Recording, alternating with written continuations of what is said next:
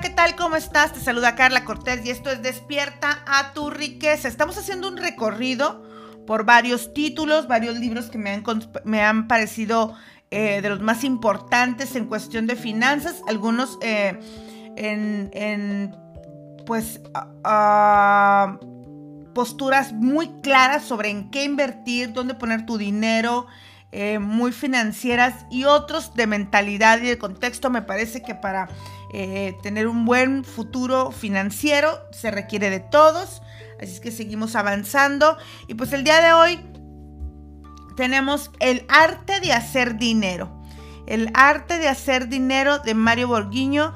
Bueno, él es director general de la empresa Borguiño Consultores. Se ha desempeñado como consultor empresarial por más de 30 años. Ha elaborado procesos de rediseño, planeación estratégica, liderazgo empresarial. En lo personal, hay un libro de él que a mí me marcó, me cambió y me hizo dar el salto y se llama tal cual, del salto de su vida. Y, es un libro que recomiendo mucho y que para mí me hizo, sí creo que fue el libro que me enseñó a hacerme preguntas. Me, parece que fue eso lo que hizo ese libro por mí.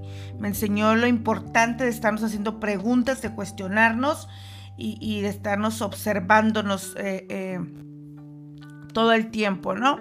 Pues bueno, eh, lo primero que con lo que empieza Mario y con lo que me gustaría destacar de este libro es la pregunta de cómo saber si eres rico. Algunos nomás dicen, pues volteando alrededor, ¿no? De manera fácil y sencilla, pero bueno, pues la pregunta correcta para saber si eres rico debería ser, ¿cuánto tiempo puedes vivir sin recibir un sueldo? ¿Cuánto tiempo puedes vivir sin recibir un sueldo? Entonces ahí pues, la, pregunta, la, respuesta varía. Hay quien puede decir que una semana, que un mes, que seis meses, que un año, pues cada quien tendrá su propia pregunta. Si puedes vivir indefinidamente sin cambiar tu estilo de vida actual e incluso seguir tus pasiones y metas, entonces eres rico, ya que cuentas con fuentes de ingreso alternas al trabajo. Riqueza es lo que se acumula no la capacidad de gastar cuando se va a las tiendas. Esta apúntela.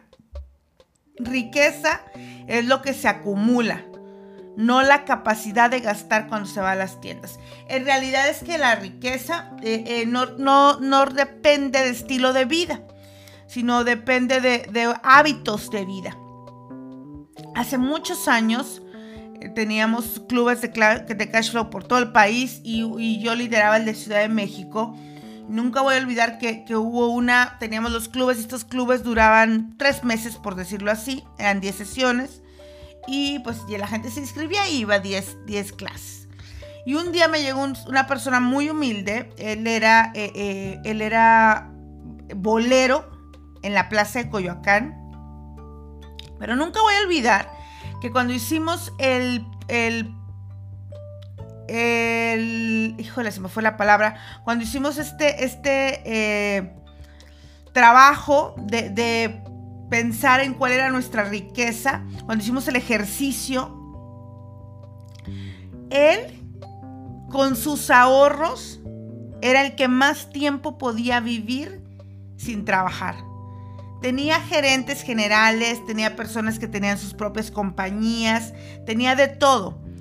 Y sin embargo, él, por ejemplo, tiene un estilo de vida, digamos, eh, pues, pues, un estilo de vida bajo, por decirlo de una forma. Sin embargo, era el que más ahorros tenía. Y era el que más tiempo podía vivir sin trabajar. El gerente, la dueña de la compañía, la, saben, el que tenía el empleo que le pagaban bien, ellos tenían para vivir uno o dos meses.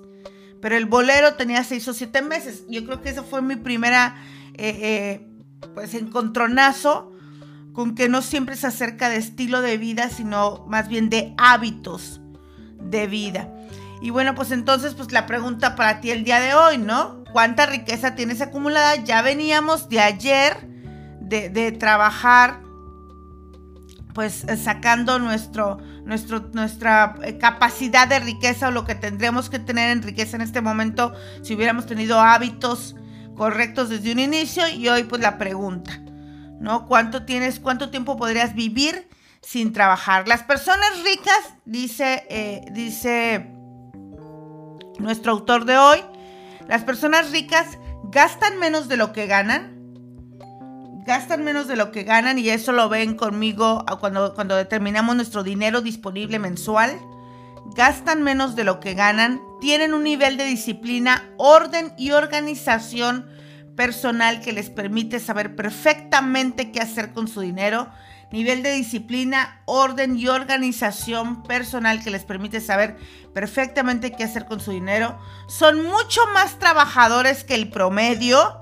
Y esta yo creo que es importante porque mucha gente, creo que cuando empiezas en esta vida financiera con el chip de empleado, empiezas buscando no querer trabajar más y, entérate que el chip de la riqueza, pues no es así. Gran Cardón, eh, eh, eh, ahí tenemos una contienda entre Gran Cardón y Tim Ferris, porque mientras Tim Ferris dice, prepárate para trabajar cuatro horas a la semana, Gran Cardón dice, es de personas no apasionadas trabajar cuatro horas a la semana. Entonces, en realidad creo que, que muchos de nosotros empezamos a buscar esta libertad financiera con el chip de empleado de ya no querer trabajar, pero eso es porque no hemos descubierto qué nos apasiona, no hemos descubierto cuál es nuestro propósito de vida y no hemos encontrado en qué nos gustaría trabajar aún sin que nos pagaran, ¿no? Les gusta lo que hacen, obviamente, por eso son más trabajadores que el promedio. Dedican tiempo a estudiar minuciosamente cómo pueden invertir el dinero excedente independientemente de la cantidad. Ahí, volvemos a, consejos pasados, ¿no? Ya lo habíamos escuchado este tip. Siempre están viendo oportunidades de invertir donde los demás no las ven sin importar el tipo de trabajo que tengan. Siempre están viendo oportunidades de invertir donde los demás no las ven. Eh, hace, hace un tiempo tenía un alumno que, hoy quiero mucho, que, que, ya es, bueno, toda una eminencia y me encantaba porque, porque él vivía en las, en las zonas periféricas de la Ciudad de México y pues son zonas que pronto pues son un poco, eh, eh, son un poco peligrosas. Y cuando él empezó a educarse y cuando él empezó a ver de dónde sacar dinero y a ver oportunidades en todo, me acuerdo mucho que él consiguió, saben, vivía como en esas casas de, de Infonavit o en esos departamentos, que hay muchos departamentitos por, por edificio y él consiguió una jaula para poner encima del estacionamiento donde cabían seis autos. Entonces era una jaula con estilo portón, pero pues que en realidad eh, eh, la mandó a hacer sobre la calle, ¿no? Básicamente. Y entonces rentaba. Me acuerdo perfecto que la jaula en ese entonces le costó, no sé, cerca de 12 mil pesos y cabían seis autos y con la renta de tres meses recuperó el dinero de la jaula y se quedó con esa renta pues por un buen tiempo. Entonces, ¿qué estás viendo? ¿No? ¿Estás viendo la delincuencia? ¿Estás viendo que ya te quieres ir de ahí? ¿Estás viendo lo que no te gusta? ¿O estás viendo de qué manera hacer dinero? Justo ayer les decía, una de las maneras para hacer dinero es detectar las necesidades que están en tu zona y buscar resolverlas. Detecta las necesidades de tu zona y busca resolverlas, ¿no? Esa es una de las maneras más sencillas, entre comillas, de empezar un, trabajo o de empezar un negocio, perdón. Prioridad en la vida es la independencia económica, no presumir. Ay, a mí sí me gustan presumir, oigan. Aquí sí no sé yo cómo le haría, porque prioridad dice en la vida es, es la, la libertad económica o la independencia económica no presumir. Yo creo que podemos hacer un balance. Yo creo que eh, eh, es bueno la ley de la victoria de John Maxwell, que dice que, deberíamos de aprender a premiarnos y la gente que no aprende a premiarse es la que más pronto eh, deja de avanzar. Así que yo creo que tú puedes, justo cuando vemos sanar y salir de deudas, lo enseño, ¿no? Termina de pagar una deuda, date un premio. Termina de pagar la otra, date otro premio. Entonces creo que podemos hacer un, ahí un balance y, aprender a premiarnos y no premiarte antes de terminar, también dice John Maxwell, ¿no? no ese es el otro tipo de persona. El que se premia antes de terminar. Bueno, no, no hagamos eso. No, nos premiemos antes de, terminar, ¿ok? Ah, por último, siempre planifican los gastos. Continuamente me preguntan por qué les pido que escriban todo lo que gastan por lo menos por un mes. Y, eh, obviamente el hábito de escribir por escribir, pues no es que sirva de mucho y no es el hábito de escribir lo importante. El hábito de escribir todo lo que gastas en un mes es importante porque se te, te muestra una radiografía de a dónde está yendo tu dinero y la mayoría de las veces cuál es el hábito de gasto hormiga que tienes. Todos tenemos un hábito de gasto hormiga.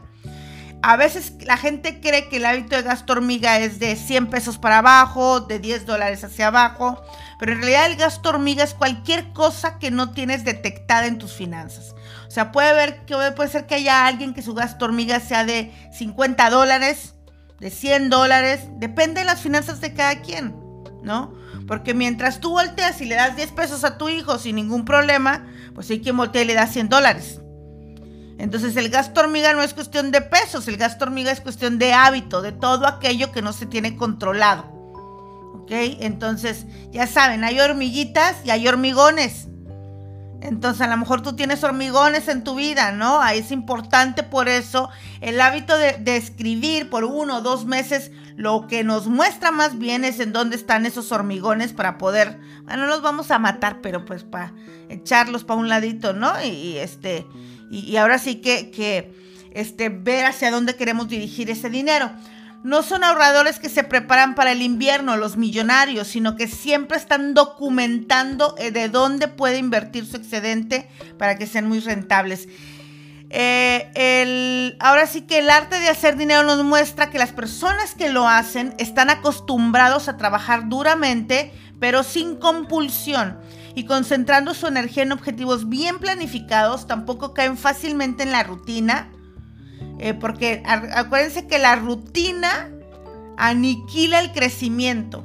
La rutina aniquila el crecimiento. Así es que todo aquello que, está, o sea, yo por ejemplo puedes decir, y, y, obviamente que no estamos hablando de disciplina, sino de rutina tal cual. Por ejemplo, si ustedes ven mi agenda, se van a dar cuenta que no hay una rutina tal cual, que voy por ejemplo, hoy eh, estoy con usted, luego tengo dos horas libres, luego tengo clases, luego eh, voy a unas cosas personales y luego tengo clases en la tarde y ayer tuve clases todo el día y cambia todos los días, ¿no? O sea, hay cosas que hacer, hay bloques de trabajo, pero no hay una rutina como tal.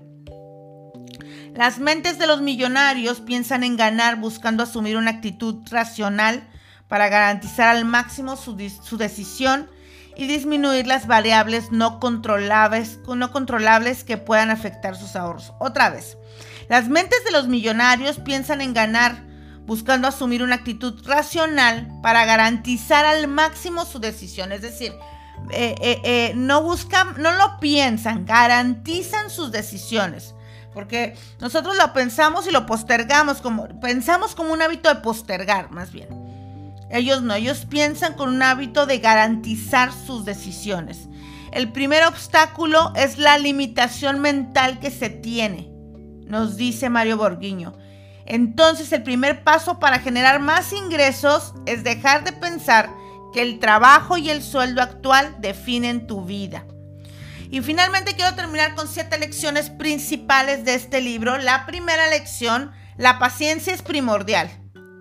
Es obligatorio tener la conducta necesaria para poder ahorrar a largo plazo, es decir, llevar una vida moderada para tener los recursos necesarios que nos permiten ahorrar a lo largo de varios años. Diríamos nosotros, no te comas el, el bombón, ¿no? no te comas el marshmallow. Por ahí les he pasado varias veces este video de los niños a los que les dijeron, les, los pusieron en un cuarto solos y les dijeron, aquí están estos bombones, son cinco, si no te los comes, te vamos a dar 20. Y entonces este video pues, nos muestra la, naturaleza del ser humano. La 9 cada 10 niños se tragaron el bombo. No soportaron esperar 10 minutos para recibir el bombo, los bombones restantes. Y eso somos nosotros. Eso somos nosotros, ¿no? O sea, preferimos gastarnos el dinero hoy antes de ser pacientes para construir un futuro diferente. Mejor tenerlo hoy y ahorita pues mucho más. Lo crean o no, el COVID y el tema pandemia aceleró e incrementó nuestros malos hábitos de gasto. O sea, esta sensación que teníamos antes de, este, pues si como quiera me voy a morir, déjame lo gasto ahorita. pues está incrementado al mil por ciento porque todos tenemos personas eh, que hemos ya eh, despedido y entonces esta sensación de puede que mañana no esté, déjame me lo chingo hoy, se ha disparado al 100%, así es que obsérvate, ¿no? Obsérvate porque ya, ya, saben que los que nos lo gastemos no nos vamos a ir hasta que lo paguemos. Así que mejor eh, tengamos las cuentas claras, ¿no? Número dos, aprende todo sobre el dinero. Aprende todo sobre el dinero. Aprender sobre fondos de inversión y fondos de retiro, bolsa de valores, acciones, eh, venta en, en internet, cómo administrarlo, cómo diversificarlo, cómo invertirlo, cómo cuidarlo, cómo retenerlo. Este, pareciera que sí, pero no es tan complicado. Es una decisión y es cuestión de tiempo. Obtén la mayor cantidad de información y te permitirá usarlo a tu favor para multiplicar tus recursos. O sea, eh, me encanta cuando, vas a publicar, me encanta cuando quieren ser millonarios y se la pasan tomando cursos de todo, menos de finanzas. Te podría decir aquí un montón de mis alumnos que han tomado cursos de todo menos de finanzas tal cual. O sea, de porcentajes, de gasto, de ingresos, de pago de deuda. Pues pregúntate si no ya es lo que sigue para tu vida, ¿no? Número tres, siempre piensa como millonario. Si no sabes cómo pensar como millonario, pues regrésate al audio de Spotify en el que, en el que tengo eh, eh, los secretos de la mente millonaria. No, hay que, hay que escuchar ese podcast varias veces hasta trabajar con todos los, las, todas las, las creencias que tiene la gente millonaria. Dice, siempre piensa como millonario. ¿Cómo convertirse en millonario? Pues debes buscar oportunidades para ganar dinero. Donde otros solo ven pobreza, como lo dije hace un momento, Tú tienes que ver oportunidades. Asimismo, debes aceptar la responsabilidad de que la situación financiera depende al 100% de lo que hagas. Como siempre digo, nadie, tu cheque solamente tiene tu nombre. Tu cheque solamente tiene tu nombre. Hay personas en las redes de mercadeo le ponen el nombre de sus socios, le ponen el nombre del cliente que no quiso reconsumir. En los emprendimientos le ponen el, nombre del que no te pagó a tiempo, del que te mandó el pago para la próxima quincena, este, del, trato que no se cerró. ¿Quién, quién, o tu cheque el nombre de quién tiene? ¿A quién, de quién le pones constantemente? ¿De la crisis? ¿Tu cheque tiene el, nombre del COVID? ¿Tiene el nombre eh, de tu país? ¿No? Para los que están en Venezuela, tu cheque tiene el nombre de tu país, tiene el nombre de ese cliente que no cerraste, tiene el nombre de tus socios que no quieren trabajar. ¿Quién, ¿A quién le has puesto? O sea, ¿quién está cobrando tu cheque el día de hoy? Piénsalo y suéltalo, ¿eh? Suéltalo porque los millonarios a sus cheques les ponen sus nombres para poder cobrarlos. Mientras tus cheques tengan el nombre de alguien más, te va a ser imposible poder cobrar ese dinero. Ponle tu nombre y hazte 100% responsable de él. Yo por eso, ya ustedes ya saben por acá, pero yo por eso acá tengo, mero, mero enfrente tengo de mí y todos los días veo el cheque que quiero cobrar este año con mi nombre, ¿no? No tiene el nombre de nadie más, tiene el mío. El dinero representa libertad. Una vez que aprendes a utilizar el dinero como un instrumento de inversión, te darás cuenta de que también es una puerta hacia la libertad a través de la independencia financiera y no solo eso. Ah, por ahí hay una estadística, ahora no quiero estar inventando, pero no sé si 7 o 9 de cada 10 mujeres sufren violencia económica. Eso es porque no están generando suficientes ingresos. El dinero es libertad, incluso de violencia. Así que mujeres, hay que ponernos a trabajar. Y para todos, pues qué tipo de violencia estás recibiendo en tu trabajo, qué tipo de tratos que no es con los que no estás de acuerdo, los que no te puedes liberar por no haber aprendido o decidido a generar ingresos. Recuerda, ya no tenemos la seguridad de antes, dice Mario Borguiño. El libro da una breve reseña de que el empleo ya no proporciona la seguridad que hace años significaba por lo que la única seguridad que tienes ahora vendrá de las inversiones, no de lo que recibas mes a mes de un empleo. Y bueno, pues yo creo que en la medio de la pandemia esto nos ha quedado súper, súper claro. Ganar mucho dinero no significa ser rico.